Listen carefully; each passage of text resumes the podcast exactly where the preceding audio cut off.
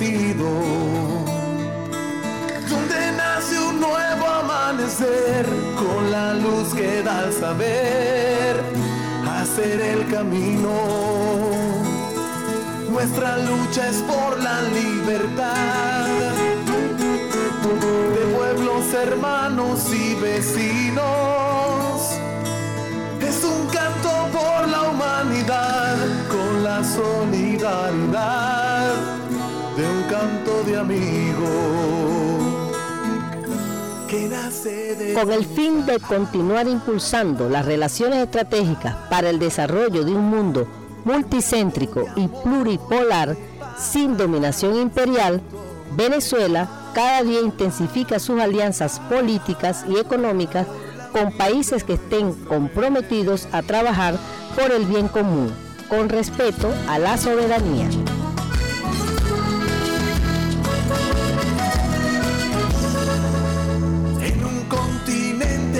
Sufrió invasión, saqueo y genocidio. Un grito de guerra y de dolor. En Integración Mundial, en sintonía con la Asamblea Nacional Constituyente, daremos a conocer las alianzas, convenios y relaciones estratégicas de nuestro país con las economías emergentes, tal como lo estableció nuestro comandante Hugo Chávez en el Plan de la Patria, hoy Ley de la República. Sintoniza el programa Integración Mundial todos los lunes de 6 a 7 de la noche, con retransmisión los jueves a las 7 de la mañana y los viernes a las 5 de la tarde.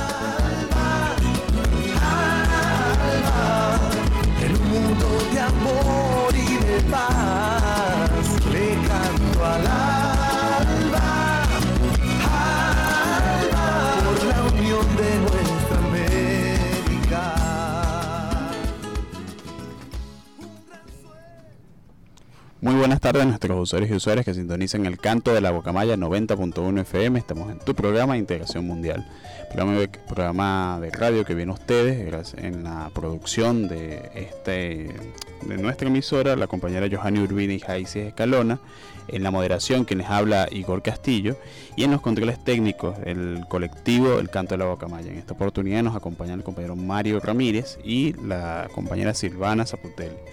Este, recordarle a nuestros usuarios y usuarias que Integración Mundial también lo pueden escuchar a través de la cuenta Instagram del el Comité de Solidaridad Internacional y Lucha por la Paz, arroba COSI Venezuela. Y eh, escucharnos también por nuestros canales de podcast, arroba COSI Venezuela, Integración Mundial. Este, pasamos a nuestro mensajero de la paz, que es nuestra acostumbrada agenda noticiosa de la agenda de la paz que está desplegando tanto el Comité de Solidaridad Internacional y Lucha por la Paz COSI, junto con organizaciones que luchan por la paz y contra el imperialismo y los males que ha generado, que genera el imperialismo tanto en Venezuela como en el mundo. En primer lugar, podem- tenemos que mencionar que el COSI, junto con el Centro Internacional Árabe para la Comunicación y la Solidari- Solidaridad, invitaron el día mart viernes 24 de abril a un homenaje a Rensei Clark, este, un importante luchador por, por la solidaridad y por la paz. Este homenaje se realizó vía Zoom eh, a través de las, y fue transmitido a través de la cuenta Facebook del COSI. Esta serie de homenajes se hizo a través de este, de un- del Instituto de Solidaridad con el, de estudios por este, sobre, el- perdón, sobre temas árabes y este fue en conjunto con organizaciones para la paz de Estados Unidos. También podemos mencionar que este, el Instituto Simón Bolívar participó en la reunión de trabajo en Villa de Tunari, Bolivia, para establecer documentos fundacionales de RUNASUR en la Unión de los Pueblos. En la iniciativa de RUNASUR vienen participando importantes este, organizaciones por la paz en América Latina. Entre estas podemos mencionar, este, forma parte del COSI, entre las conferencias que estuvieron presentes en esta actividad. Por el COSI estuvo presente el camarada Carolus Wimmer como presidente de la del Comité de Solidaridad y Lucha por la Paz. También este, en esta semana que acaba de culminar, el COSI organizó la videoconferencia La Tesorería de la Seguridad Social en Venezuela, eh, bloqueo financiero y seguridad social. Esta conferencia estuvo a cargo del secretario general del COSI, Gabriel Aguirre. Se realizó el día jueves a las 2 de la tarde, también vía, vía Facebook. Son algunas de las iniciativas que desplegó este, el Comité de Solidaridad Internacional y Lucha por la Paz y este COSI Venezuela junto con organizaciones por la paz tanto en América Latina como en el mundo. Eh, nosotros tenemos en esta oportunidad como invitada a la compañera Úrsula Aguilera. Este, Úrsula es una importante activista y luchadora por la paz. Además de eso, este, ha tenido una destacada participación en distintas iniciativas de solidaridad, tanto en Venezuela como a nivel internacional, en América Latina, porque este, Úrsula ha sido partícipe en este, como lo fueron las actividades que se desarrollaron durante 2019 y 2020, actividades internacionales donde tuvo en contacto directo con este, expresiones tanto de solidaridad con Venezuela como de solidaridad con los pueblos del mundo. Bueno, Úrsula, un saludo a los usuarios y usuarias que sintonizan Integración Mundial por el canto de la guacamaya. Hola, buenas tardes. Este, muy contenta de estar acá. Voy a, a retirarme el tapaboca para que eh, se escuche mejor, ¿cierto? Eh, bueno, sí, contento, Igor, de estar aquí acompañándote en este espacio en el cual tenía muchos deseos de, participar.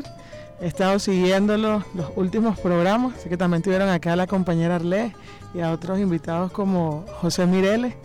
Y bueno, gracias por, la invitación. Sí, bueno, Úrsula, y este, este, este, espacio es un espacio para los luchadores y luchadores y luchadoras por la paz, tanto en Venezuela como en América Latina y el mundo, y en donde parte de estas iniciativas es, de, mostrar lo que se está, cuáles son las posiciones que desde las organizaciones populares, revolucionarias y y las organizaciones que luchan por la paz se están manteniendo en función de los acontecimientos que suceden actualmente en el mundo. Este, vamos siendo las 5 este, de la tarde, 5 y 35 minutos de la tarde. Vamos a una pausa musical por Integración Mundial a través de El Canto de la Cuacamaya 90.1 FM.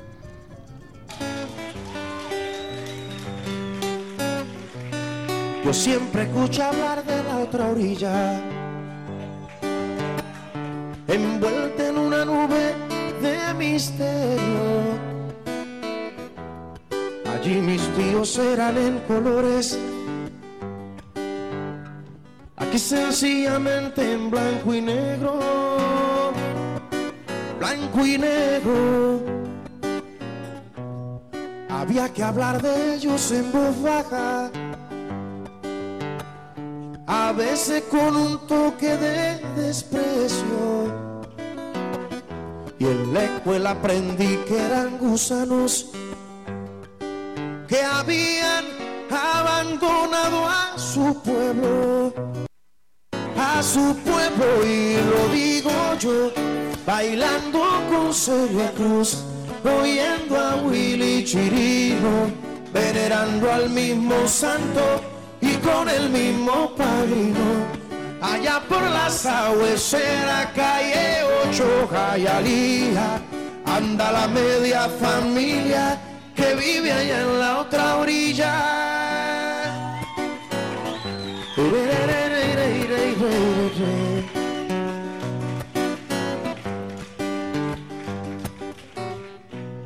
Un día tío volvió de la otra orilla,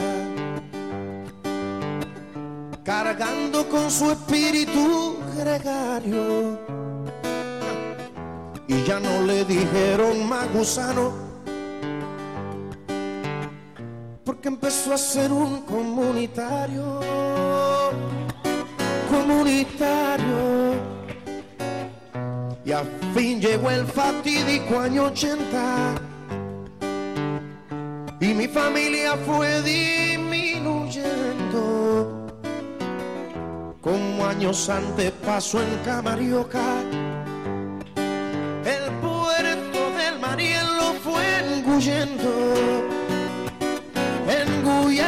y lo digo yo, bailando con Celia Cruz, oyendo a Willy Chirino, venerando al mismo santo y con el mismo padrino.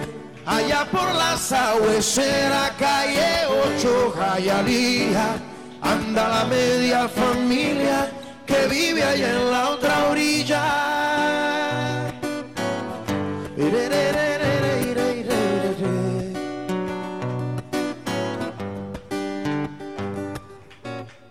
Aún continúa el flujo a la otra orilla. Vuelos regulares y balseros.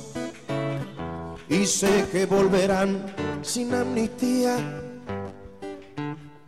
Porque necesitamos su dinero.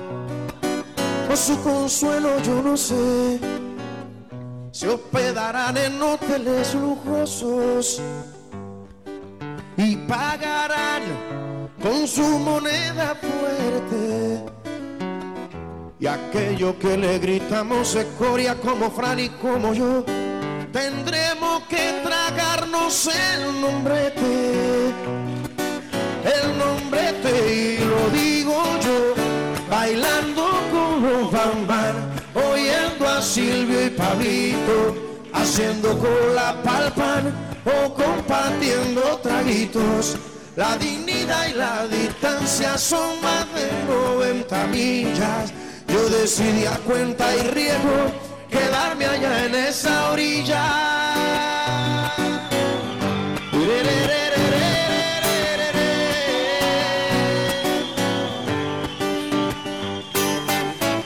Bailando con Celia Cruz, oyendo a Silvio y Pablito.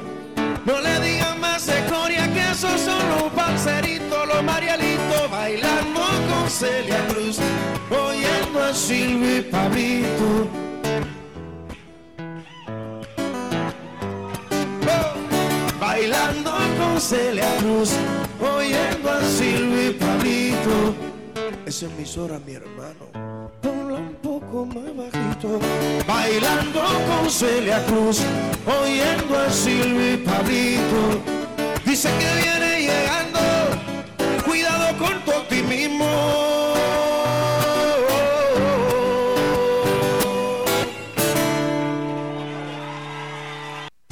Pensar en colectivo nos hace diferentes.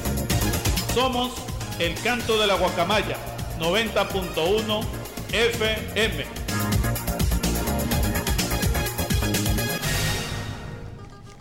Continuamos en programa Integración Mundial a través del canto de la Guacamaya 90.1 FM. Recordarles a nuestros usuarios y usuarias que transmitimos desde los estudios ubicados en la Universidad Bolivariana de Venezuela, acá en la ciudad de Caracas, Distrito Capital, en la frecuencia del 90.1 FM para la Gran Caracas.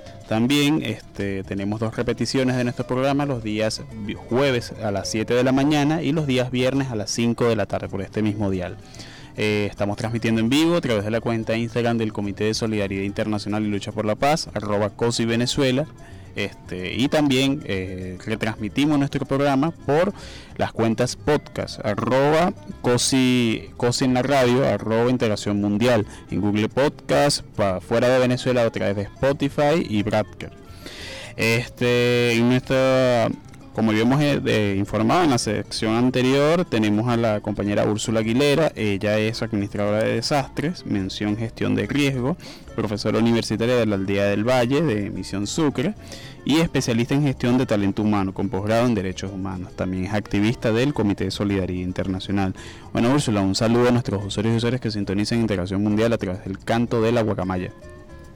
Sí, bueno, un saludo a todas las personas que sintonizan este programa todos los lunes para tener información sobre los acontecimientos internacionales y bueno, feliz como ya te dije en la sección pasada estar acá y poder acompañarlos en este en esta actividad de hoy. Bueno, el día de hoy vamos a tener un programa bastante interesante sobre el derecho humanitario, un tema que últimamente viene siendo más común en la cotidianidad del pueblo venezolano cuando hablamos, por ejemplo, de los derechos, de la discusión sobre los derechos humanos, sobre la, mal llamada crisis humanitaria, toda esa serie de conceptos que tanto desde el espectro político, desde la derecha a la izquierda, se vienen este, empleando en la en el vulgo del, en el común de la sociedad venezolana, pero quisiéramos este, preguntarte, Úrsula, ¿qué es el derecho humanitario? Bueno, el derecho humanitario es una rama del derecho internacional, ¿verdad? Que conjunto con los derechos humanos lo conforman y es un derecho que se activa cuando tenemos conflictos armados. ¿verdad? Sabemos que eh, los conflictos armados a través de la historia han venido evolucionando y eso nos ha llevado a que ciertas cosas eh, o ciertas situaciones puedan atribuírseles, ¿no? Pero debemos dejar claro que es un derecho que se aplica, o es lo que eh, comúnmente se le llama en el derecho como el derecho de la guerra, ¿verdad? este derecho nació bien, es un derecho consuetudinario que se vino eh, configurando desde el siglo XIX para los conflictos armados que eh, establecía la iglesia y las civilizaciones antiguas y se fueron configurando lo que hoy tenemos después de la Segunda Guerra Mundial. Sin embargo, eso que tú decías es muy importante eh, aclararlo porque los derechos, el derecho internacional humanitario, como ya les dije, hace parte de la guerra y tenemos también los derechos humanos, que es lo que Aquí se hace llamado, lo que hace la derecha el llamado, o mal llamados derechos, eh, perdón, ¿cómo fue que lo indicaste, Jorge? Crisis humanitaria. Crisis humanitaria. La eh, y es una crisis humanitaria, si, si se le da esa denominación, pues gestada por factores internacionales, países que buscan eh, someter al pueblo y someter las decisiones políticas a los intereses de estas naciones. Entonces hay que eh, hacer una separación, aun y cuando estos dos, tanto derecho internacional humanitario como derechos humanos, forman parte del derecho internacional, uno se activa con la guerra y el otro, en los derechos humanos, funcionan con la paz. Sí, es importante esa aclaratoria que estás haciendo, Úrsula, porque este, este tema que estamos conversando el día de hoy ya es, es muy común dentro de la conversación sobre el, que hay en el pueblo venezolano y sobre todo viéndolo desde los dos puntos de vista, si estamos en una crisis humanitaria, si no estamos, si no estamos en presencia de una crisis humanitaria, si es necesario la activación del derecho, del derecho humanitario, que como bien lo mencionabas, es el, es el derecho que se aplica en la guerra. Y que recientemente en algunos medios de comunicación se decía que era necesario activar eso. Y imagen, y lo hacían en el ejemplo de ante la presencia de la pandemia. Entonces, quisiera preguntarte. Sobre, tomando en cuenta todo este contexto que se está político que se está desarrollando en Venezuela, ¿qué podemos denominar como desastre? O sea, en momentos de la activación del derecho humanitario, y si el COVID-19 es uno de ellos. Bueno, primero, ¿qué podemos denominar como desastre? Ahí van dos conceptos ligados, ¿no? Emergencia y desastre. El desastre es cuando se supera la capacidad de atención de una situación dada, de un evento adverso. Eh, la emergencia, eh, el país, la comunidad, la localidad, el municipio puede eh, presentar la situación adversa y puede enfrentarla y subsanarla rápidamente. En el desastre no por lo que podemos denominar al COVID-19 como un desastre mundial. Eh, bueno, tiene su, definición como pandemia. Es por eso sobrepasa las capacidades humanas que tenemos o, que se tienen en el mundo para enfrentar una situación.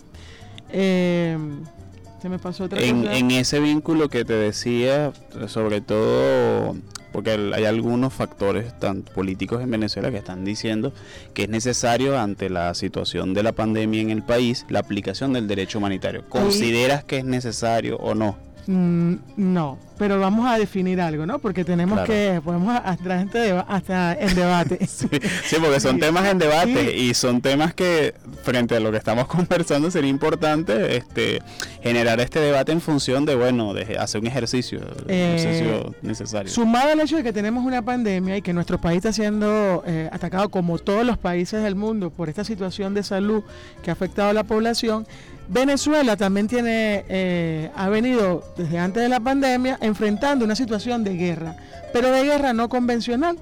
Ya esto lo sabíamos, eh, lo anunciaba Federico Engle hace muchos, muchos años, que por cuestiones de evolución y de este sí, de evolución material de la fábrica, de todo lo que significa la evolución humana, desarrollo humano, las guerras iban a cambiar su, su génesis o su característica, ¿no? Ya no iba a verse el conflicto armado como tal.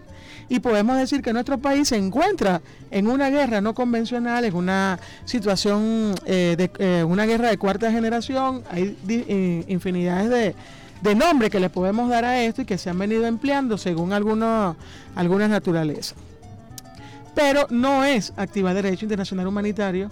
¿Por qué? Porque el derecho internacional humanitario ha tenido un componente que lo han aplicado las grandes potencias para establecer eh, bases militares para establecer dominio de las poblaciones. Recordemos con el presidente Chávez eh, se negó eh, al aceptar una ayuda humanitaria, también se ha hecho y es debido a eso. Hay que caracterizar qué es ayuda humanitaria y quiénes la han utilizado y cómo la han utilizado. Sin embargo, eh, podemos también mencionar que países como, eh, como Venezuela, Cuba, que han sido los que más han resaltado a nivel internacional, la ayuda que se da humanitaria es con un carácter de solidaridad, es con un carácter de que no regalamos lo que nos sobra, compartimos lo que tenemos. Y ha sido el carácter que ha utilizado la Revolución Cubana y que nosotros también lo hemos hecho. Tenemos una brigada de trabajo internacional, la Brigada Libertador Simón Bolívar, la cual su característica es ir a apoyar, a subsanar esas situaciones que un país no puede, no puede eh, por sí solo superar, esa situación que convierte el hecho en un desastre. Pero nunca ha sido con la característica de invadir, como si la han tenido grandes potencias como Estados Unidos importante declaratorias y que de alguna forma nos, nos coloca en contexto. Este, quisiéramos hacerte una tercera pregunta, Úrsula. ¿Cuáles son los procesos que se activan en momentos de catástrofe? O sea, frente a lo que nos acabas de explicar, ¿cuál es el proceso en realidad que se aplica en, esta, en estas situaciones? En, situación de que, primero es en verificar que realmente sea un, una, un desastre, una catástrofe verificar eso. ¿Y cómo lo hacemos? Para eso los países tienen una organización llamada Protección Civil y bomberos que se alían más las Fuerzas Armadas del país para superar. Es lo que en nuestro país tenemos como estados de excepción, este, la ley de seguridad de la nación, necesitan una serie de protocolos internos a cada país ya las ayudas que se dan o que otorgan otros países ya es en relacionamiento político con el Estado de ese país. Ahí es donde cada, el carácter eh, del gobierno de cada país pues decide de quién recibe la ayuda, cómo la recibe, bajo qué condiciones la recibe. Eh, podemos ver, por ejemplo, en Haití, cuando eh, hubo una situación de huracán, ¿verdad? Como el convenio fue dar la ayuda humanitaria, pero eso le costó a Haití tener una base militar en su, en su territorio. pues O ahorita en, en San Vice, con la erupción del volcán, vemos como Venezuela y Cuba las ayudas tienen otro carácter, otra naturaleza. Entonces, eh, eso depende de cada país y de los protocolos que tengan internos y que realmente se catalogue un hecho o un evento adverso como una catástrofe. Ok. ¿Qué papel juega el derecho humanitario en la asistencia de los desastres y cómo se ha venido desarrollando el mismo en el desastre epidemiológico que es el COVID-19? No, no, eh, no son vinculantes. Es decir, el derecho internacional humanitario lo tenemos para situaciones de conflicto armado que eh, tenga que ver con eh, combate, ¿verdad? Cuerpo a cuerpo. Donde ¿qué hace el derecho internacional humanitario? Garantizar que eh, los ataques bélicos sean contra los objetivos militares y no contra la población civil y con los recursos de la población civil. Por ejemplo, eh, urbanizaciones, museos, escuelas, hospitales no pueden ser atacados en un conflicto armado. Eso es lo que hace el derecho internacional humanitario, regular, eh, regular no, proteger, ¿verdad? ese, este sector. Pero también tenemos el hecho de que regula la, la guerra. Es decir, eh, evita que se hagan daños innecesarios al enemigo. Por ejemplo, si una persona en combate eh, queda herida y, no, y pierde su arma o queda atrapado como prisionero de guerra, no debe ser asesinado. Porque ahí entra la vinculación de los derechos humanos. Es decir, no se puede... Eh, el, hecho de tener un, prisionero de guerra no puede trascender su vida, porque el prisionero de guerra como tal no es el objetivo de la guerra sino eh, discusiones, factores que se hacen entre Estados. Pues, Perfecto, Ursula. Yo me quedando ahí, Tiberto, ya me faltaba. acabas de hacer una gran aclaratoria y que es importante que la sea manejada por el, por el pueblo venezolano, ya que no para no ser producto de este de estas campañas de desinformación que se están aplicando y que tienen una clara una clara orientación política. Sin embargo, ahí hay que aclarar, lo dice eh, en la pregunta pasada, con los derechos humanos. si se activan, eh, hay organizaciones humanitarias como la Cruz Roja, eh, organizaciones que son que nutren a la Organización de las Naciones Unidas, ¿verdad? Para este tipo de, fenómenos, inclusive para la prevención, porque para los hechos de catástrofe o de, emergencia o de desastre producidos en un país, existen mecanismos eh, existen protocolos establecidos para la prevención, que es lo que se apuesta y es lo que todo administrador de desastres y toda persona que, que maneje estos temas y que le guste estos temas, como los voluntarios de protección civil, recatistas, es a la prevención de los hechos. Es decir, ¿cómo podemos reducir que una tormenta, que un, que un sismo, que eh, cualquier situación atmosférica pueda afectarnos? Es reduciendo y generando eh, cultura preventiva. Eso es lo que hacen las organizaciones internacionales y a lo interno pero no se vincula con el hecho de el derecho internacional humanitario con este, sino que los dos forman parte del derecho internacional y en conjunto garantiza que la población civil, que, las, las, poblaciones del mundo pues tengan una mejor calidad de vida, tanto en, en, momentos de guerra como en momentos de paz o lo que llamamos desastres naturales. Ahora, en América Latina y en el mundo, este, Venezuela frente a las distintas a los distintos ejercicios de la aplicación de la, del derecho humanitario, Venezuela está acorde, este, cumple los estándares internacionales que existen. Bueno, mira. ¿En qué eh, nivel estamos en comparación a la región, en la serie de tanto institucional como jurídicamente? Bueno, la verdad es que, Igor, eh, por más que nos preparemos, eh, no, nunca estamos preparados al 100%, la pandemia la ha demostrado eso al mundo. Eh, sin embargo, damos, Venezuela puede considerarse como un estado que da pasos eh, hacia, hacia la generación de esa cultura preventiva. Con el comandante Chávez eh, vimos cómo se creó la carrera de administración de desastres y fueron generándose políticas institucionales para garantizar esto también en el ámbito legal. Sin embargo, debemos decir, por ejemplo, eh, que una crítica acá a quienes nos escuchan y que tienen en sus manos poderlo hacer, todas las edificaciones de nuestro país deben contar con un sistema de riesgo con un, plan de emergencia y deben ser eh, avalados y deben ser seguidos por las instituciones del país. Pero esto es algo que no se cumple a cabalidad. Cada municipio tiene ordenanzas específicas en cuanto a ese tema. Eh, ¿Cómo estamos ubicados? Mira, eh, no somos los mejores, pero sí estamos dando pasos acertados hacia, hacia la construcción de eso hacia ser uno de los países que estén con una... Inclusive generando la cultura preventiva, pues eh, tenemos una organización como Protección Civil que genera los cursos, talleres. De repente ahorita en la pandemia no lo podemos visualizar a plenitud, pero se han venido trabajando. Bueno, Úrsula, vamos, muchísimas gracias. Vamos a una pausa musical en Integración Mundial por el canto de la Bocamaya 90.1 FM. El pueblo es sabio y paciente es el decir de los viejos que al cantar de guacharaca saben calcular el tiempo. Dicen que viene la hora, mira, para ponernos contentos. Se fue Bolívar ayer, Vámonos para allá, vamos a su encuentro, vámonos para allá, vamos a su encuentro.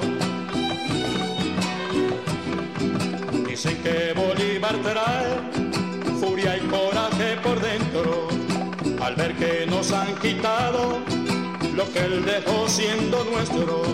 Dicen que viene caliente por nuestro comportamiento al dejar caer su espada y también su pensamiento. Vámonos para allá, vamos a su encuentro, vámonos para allá, vamos a su encuentro.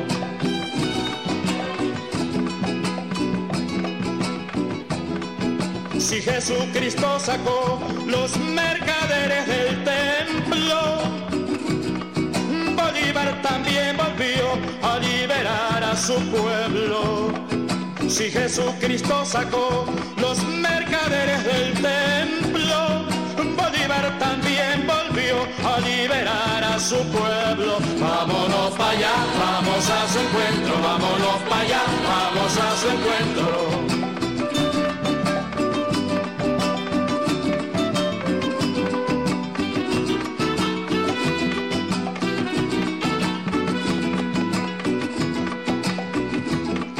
Dicen que viene acá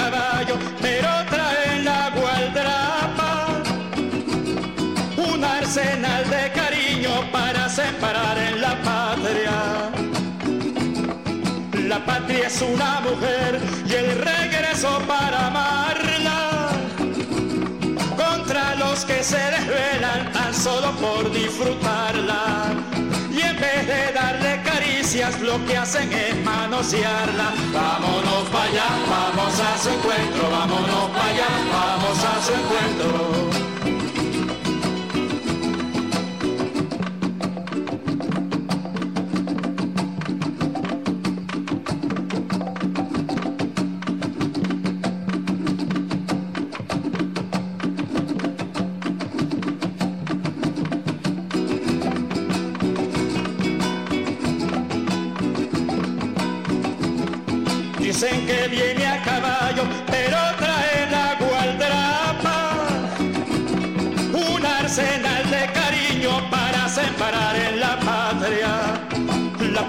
Una mujer y el regreso para amarla. Contra los que se desvelan tan solo por disfrutarla. Y en vez de darle caricias, lo que hacen es manosearla. Vámonos para allá, vamos a su encuentro,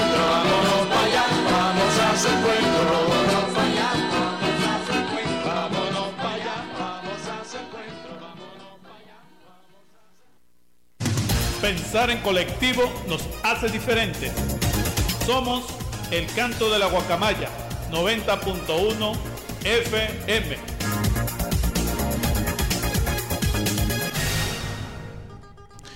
Continuamos en tu programa Integración Mundial por el canto de la Guacamaya 90.1 FM. Recordarle a nuestros usuarios y usuarias que nos pueden ver a través de la cuenta Instagram del COSI, arroba COSI Venezuela, y escuchar nuestro programa en las retransmisiones en el día del 90.1 FM acá en la Gran Caracas, los días jueves a las 7 de la mañana y los días viernes a las 5 pm.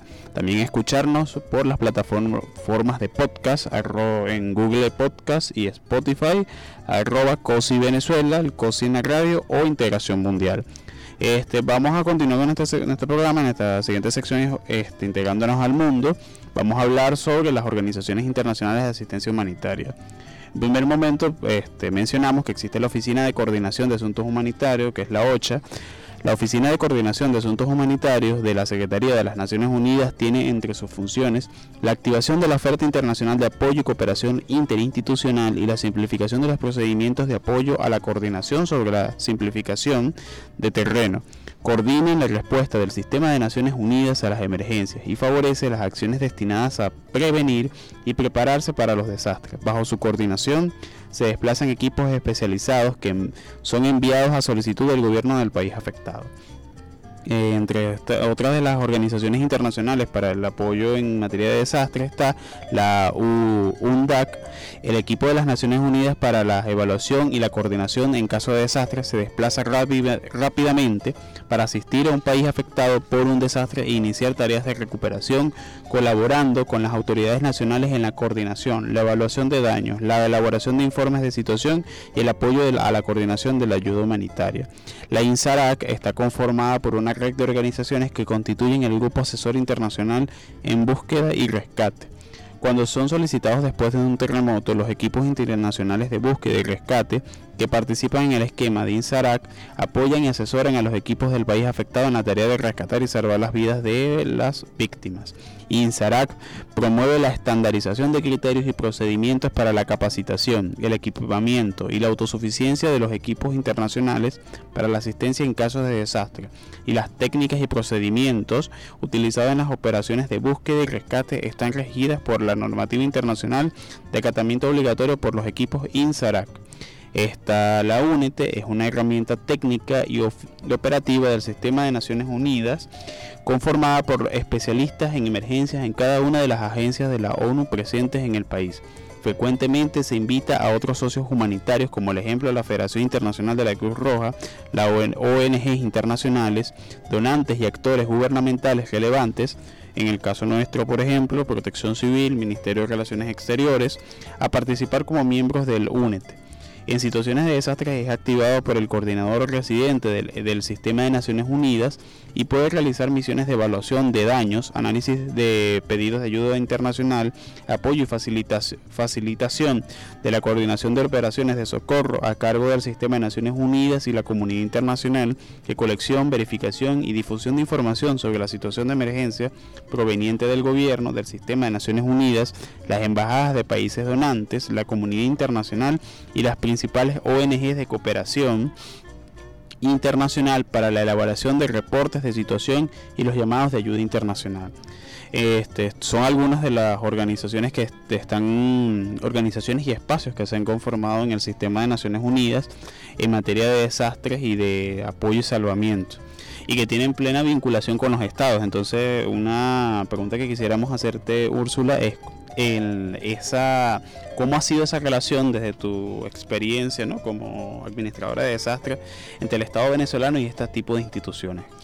Sí, bueno, como te mencioné en las respuestas anteriores, pues aquí se vincula mucho lo que es la política, ¿no? La política internacional de algunos estados de querer invadir, de llegar con máscaras de que ayuda de ayuda humanitaria pero que buscan posicionarse en lugares estratégicos del mundo para tener dominio de la población, injerencia en las políticas, no tanto de los países a los cuales, en los cuales se colocan, pero sí países aledaños que no estén en función a las políticas de, en este caso de Estados Unidos quien, eh, y miembros de la OTAN, quienes son los que han tenido mayor eh, incidencia o mayor énfasis a, nivel, a lo largo de, de, de estos de este siglo XX sobre la invasión de los países.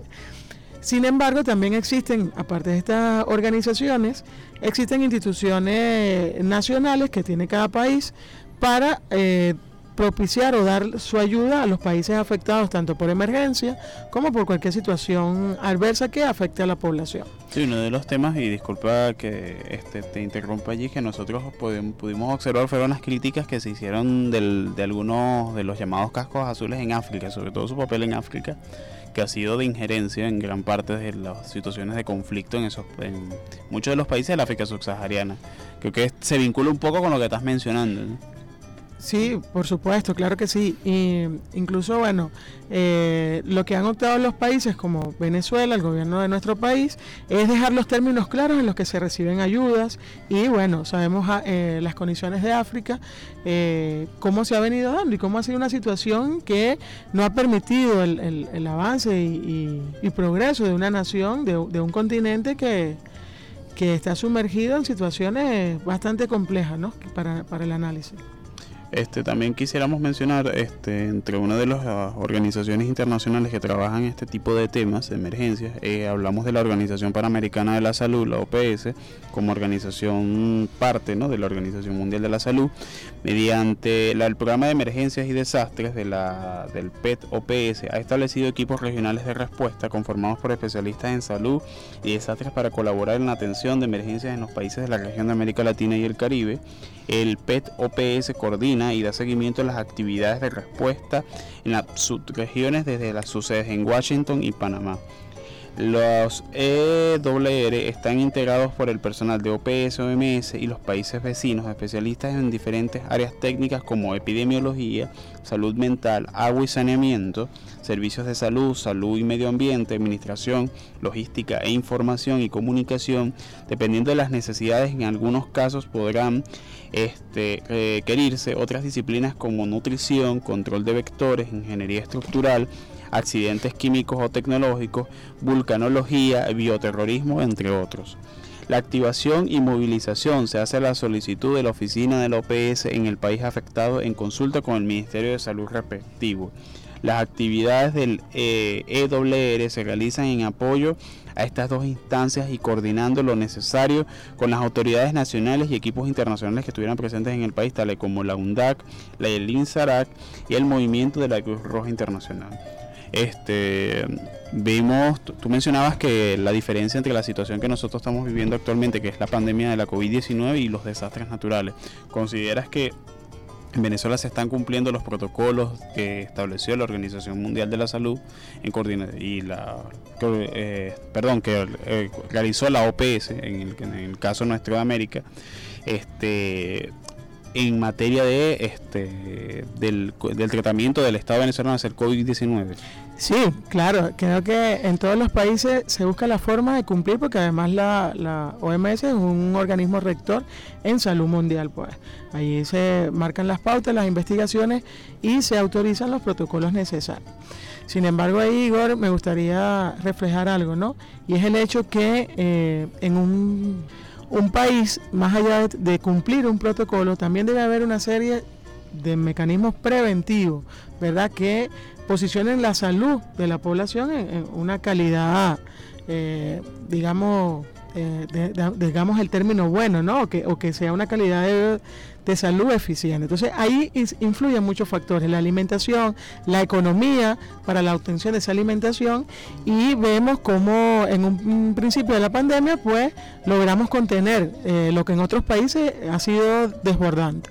Sin embargo, las realidades económicas a las cuales estamos enfrentadas gracias a las eh, medidas eh, unilaterales que nos tienen impuestas, pues ha obligado a la población a tener que salir y eso de alguna forma hace que esta situación eh, vaya en aumento, como lo hemos visto en algunos casos. Pues no podemos eh, cerrar los ojos ante esa situación económica que nos están haciendo vivir con las medidas coercitivas por las cuales nosotros como venezolanos debemos luchar y debemos organizarnos y pronunciarnos ante ellas, ¿no? Que cada situación, eh, podemos tener ejemplo, este, más de mil personas han muerto por no tener la insulina o las personas con, con eh, afectaciones cardíacas, o sea, hay una cantidad de números, no tengo los números actualizados ahorita para este año, pero una cantidad de personas que han sido afectadas y que eso empeora las situaciones, porque cuando una persona eh, es contagiada por el, por el virus y no tiene una alimentación balanceada, no cuenta con los medicamentos de enfermedades crónicas, pues genera que esa situación se desborde.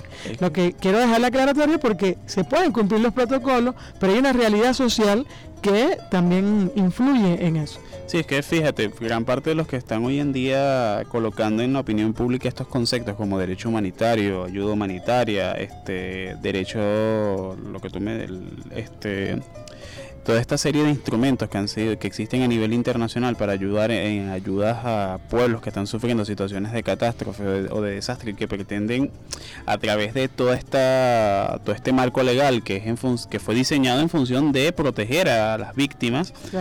Como una forma de, generar injerencia ¿no? sobre los asuntos de Venezuela son los mismos que hace, cuando hablábamos desde 2005 para acá, eh, su discurso era la injerencia, la intervención, eran las sanciones. Entonces, las consecuencias de las sanciones las estamos viviendo todos los venezolanos y son ellos mismos los que ahora, a través de este, de este nuevo cambian el discurso y ahora bueno no es la ahora es este la, ayuda humanitaria entonces es bastante es parte ¿no? de los de los cambios que da la política y que es necesario que nosotros tengamos plena conciencia de que estos instrumentos no deben de ser utilizados con fines de fines que tengan que no tengan otro carácter que ayudar a las víctimas que sufren situaciones de catástrofe. Ayer me gustaría señalar el hecho de, de lo que ha vivido Sí, este Úrsula nos indican el, el, equipo técnico que en el siguiente segmento podemos seguir conversando. Claro, claro. Asunto ya de tiempo en nuestro programa. Eh, los dejamos con una canción de Gran Combo, el Jala Jala, en el canto de la Bocamaya 90.1 FM. Pacho un pie. Pacho un pie, ese mismo.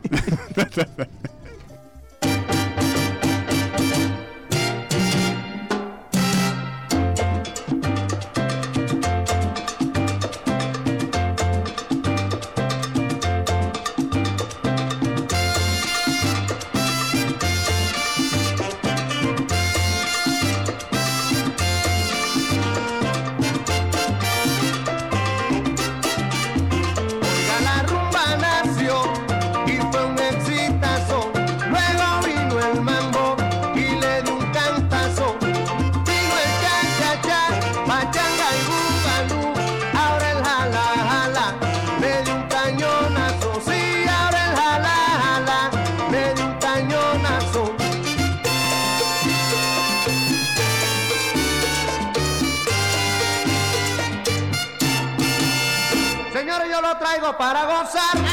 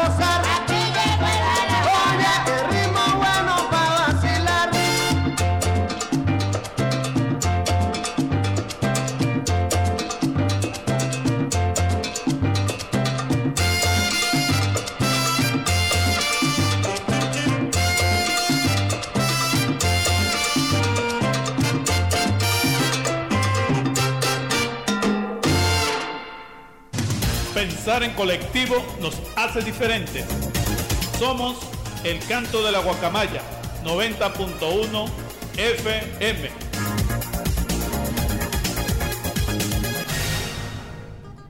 Continuamos en tu programa de Integración Mundial por el canto de la Boca Maya 90.1 FM, desde transmitiendo desde los estudios acá ubicados en la Universidad Bolivariana de Venezuela, en Caracas, Distrito Capital. Este, recordarle a nuestros usuarios y usuarios que también estamos este, transmitiendo a través de la cuenta Instagram del COSI, arroba COSI Venezuela. Nos pueden sintonizar los días jueves a las 7 de la mañana y los días viernes a las 5 pm en este mismo dial, el 90.1 FM. Eh, también escuchar nuestro programa en las cuentas de eh, Google Podcast, arroba Integración Mundial, arroba COSI Radio y arroba COSI Venezuela. A través de estas formas de comunicación pueden sintonizar nuestro programa, hacer sugerencias, preguntas, este, solicitar temas o este, simplemente transmitir su opinión sobre el programa.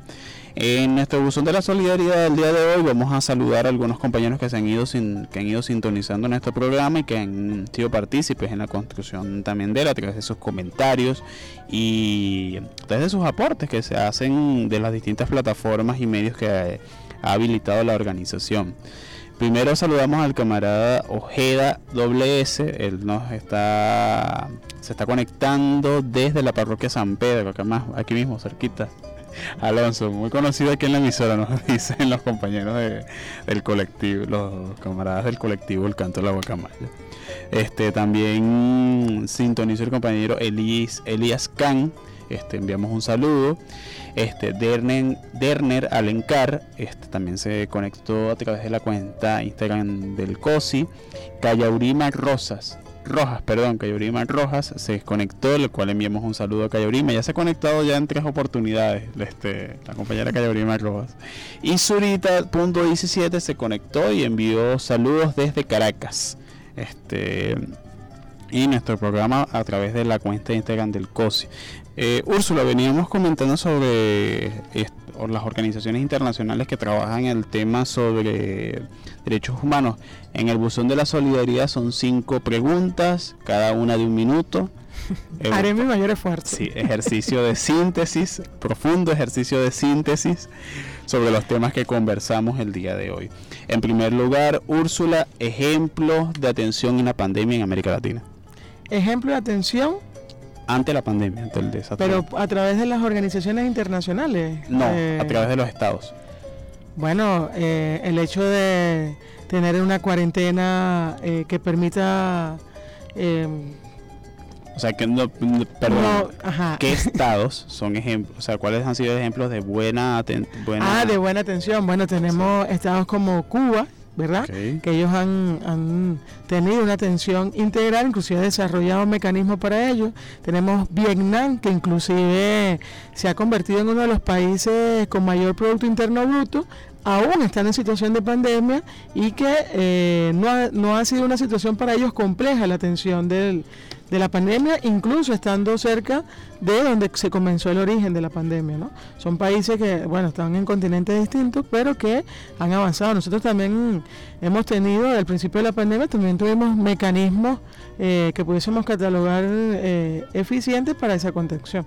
Vamos a hablar de do- dos desastres históricos en Venezuela, lo que fueron la, la vaguada de Vargas del 99 y su comparación con 2005. cuál de las dos, este, cuál fue la, cuál de las dos tuvo una respuesta más efectiva desde las instituciones del Estado. Eh, obviamente que en el 2005, porque eh, en el 90, en el 99 pues no demostró eh, las grandes deficiencias y carencias que teníamos en cuanto a la cultura preventiva. Eh, sin embargo, bueno, todavía quedaron, se demostró en 2005 que había cosas que mejorar. Pero debemos señalar que en, en 1999, inclusive parte de, gran cantidad de las situaciones y muertos que vivimos fueron por la no coordinación entre los mismos organismos, lo que llevó a que eh, se establecieran delimitaciones entre instituciones para la atención de situaciones. Cuando tenemos los bomberos atienden emergencias, protección civil atienden desastres. Eh, la Guardia Nacional entra en escenario cuando ya sobrepasa las capacidades de, la, de, protección civil. ¿Qué ONGs están presentes en Venezuela actualmente que tú conozcas? ¿Qué, ONGs, eh, están presentes pero que atiendan situaciones de, desastre, de desastre eh, que tengan una relevancia nacional, no no puedo decirte, sin embargo, Protección Civil cuenta con una eh, un registro de organizaciones que hacen trabajo voluntario, preventivo en cuanto a situaciones, inclusive formativo para ellos. Okay. decirte un nombre no Perfecto. ¿Estás de acuerdo este, con la reciente medida que se aplicó, este, que aplicó el Estado venezolano referente a la declaración de ingresos por parte de las organizaciones internacionales que están atendiendo temas humanitarios en Venezuela? Repíteme. Eh, recientemente el Estado venezolano emitió una, una resolución en donde a las organizaciones internacionales se tienen que declarar para quiénes, del origen de los fondos y para quiénes está destinado los fondos. ¿Estás de acuerdo con esta declaración? ¿Consideras que es prudente? Claro, claro que es prudente porque muchas de estas organizaciones se usan para eh, hacer acciones negativas contra el que vienen afectando principalmente al pueblo y al pueblo trabajador de Venezuela. Entonces, declarar y hacer eso permite identificar eh, hacia dónde van y en qué se usan los recursos. Eso es Contraloría, pues. No es que pueden venir cualquier cantidad de recursos y no sabemos a dónde van, no sabemos a quién beneficia y lo que hacen es perjudicar como se evidenció. Creo que por eso es que la norma se establece como norma. Pues eh, vimos en las Guarimbas toda una situación que hemos vivido del 2014 y mucho antes que nos que permiten evidenciar eso y amplificar eso. ¿Qué propuestas este, tú tienes a las distintas instituciones que atienden desastres en Venezuela? Primero yo creo que se debe crear eh, la red de organismos, eh, más que la red de organismos, red de profesionales que permitan eh, establecer las medidas preventivas en las edificaciones complejas. Edificaciones complejas son aquellas que tienen una cantidad de piso considerable y que las salidas de emergencia no están claramente identificadas por la misma forma de estructurarse. También generar más eh, actividades que vayan hacia la prevención y la generación de cultura preventiva entre, entre el pueblo, que va no solamente para un sismo o una, o una tormenta o un evento atmosférico, sino también que va al hecho de situaciones de salud como la que estamos viviendo, de pandemia. Eh, debemos avanzar, eso eh, es importante resaltarlo. La prevención es la garantía de que podamos eh, evitar situaciones más complejas. Bueno, Ursula, muchísimas gracias este, por participar en el programa el día de hoy. Ha sido una experiencia bastante importante y que nos ha permitido este, conocer más, más al detalle estos temas y que cualquiera de nuestros usuarios y usuarias que pueden escuchar este programa este, clarificará muchos de los conceptos que están actualmente siendo manipulados por algunos sectores y que este, perjudican los intereses del país. Este, no quisiera irme, Úrsula, sin antes este, envíes un unas palabras finales, unos comentarios finales sobre nuestro programa a nuestros usuarios y usuarias que están sintonizando. Bueno, primeramente seguirnos invitarnos a que nos escuchen, a que también participen en las cuentas de redes sociales para la selección de programas, de temas que sean eh, de su interés y podernos también ayudar a mejorar eh, lo que consideren necesario en el programa, porque al fin este programa no es solo el programa del COSI, ¿no? Es un programa para todas esas personas que nos sintonizan y quieren ampliar temas en el área internacional. O sea, este programa es de los usuarios. De los usuarios, sí mismo. bueno, muchísimas gracias. Este, Úrsula, eh, recordarle a nuestros usuarios y usuarias que eh, Integración Mundial viene a ustedes en la producción de la compañera Jaisis este, Urbina, que a Jaisis Escalona, perdón, y Johanny Urbina. Sí, cambié los nombres de las compañeras. En la dirección de, nuestro programa tenemos a, los, eh, a la Junta Directiva Nacional del COSI, en la moderación, quienes habló Igor Castillo, y en los controles técnicos y en la dirección de la emisora tenemos al colectivo radial El Canto de la Guacamaya, acompañándonos el día de hoy, compañero Mario Ramírez y Silvana Zaputelli. Será hasta una próxima oportunidad.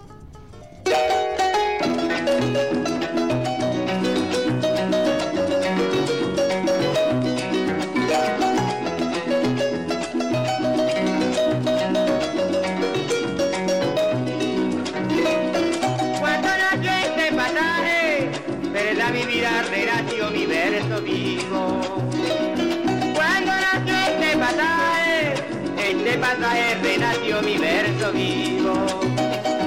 Pintando el estado apure, pintando el estado apure, tu belleza sin motivo. Pintando el estado apure, pintando el estado apure, tu belleza sin motivo. Ya no de mis amores, de mis amores bajo al reverdecido. Mis amores, amores al reverdecido.